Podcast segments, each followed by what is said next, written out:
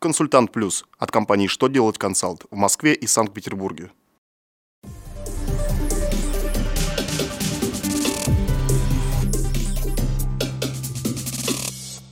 Добрый день! Для вас работает служба информации телеканала «Что делать ТВ» в студии Алексей Шардуба.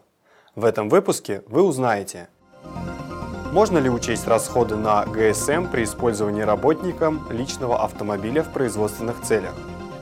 Как исправить в трудовой книжке ошибочную запись об увольнении? С каким долгом россиян не будут пускать за границу? Итак, о самом главном по порядку. Финансовое ведомство напомнило, что в целях налогообложения прибыли организация может учесть компенсацию за использование личного автотранспорта работников в составе прочих расходов.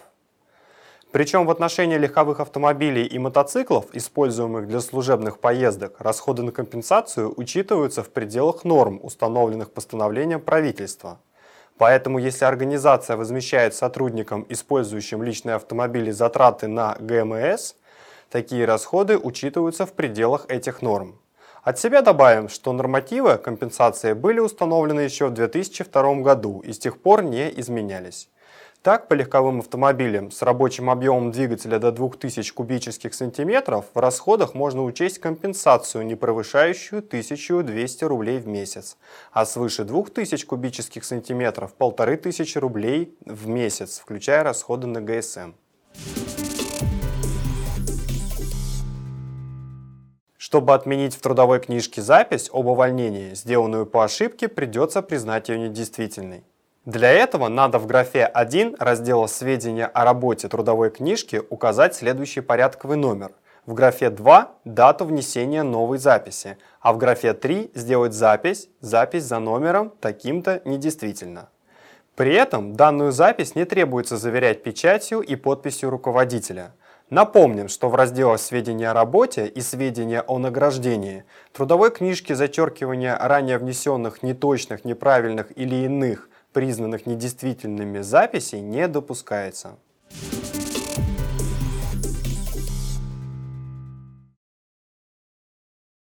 С 10 тысяч до 100 тысяч рублей предлагается увеличить сумму долга, при которой выезд за границу гражданам будет запрещен.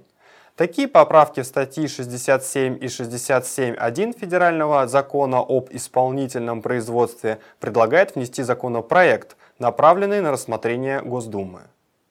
Помимо этого, в законопроекте говорится и об отмене нормы о том, что при задолженности по штрафам от 10 тысяч рублей водителя могут временно лишить прав. Свою инициативу депутаты объяснили выросшим размером штрафов, которые, по их мнению, стали неактуальными. На этом у меня вся информация. Благодарю вас за внимание и до новых встреч.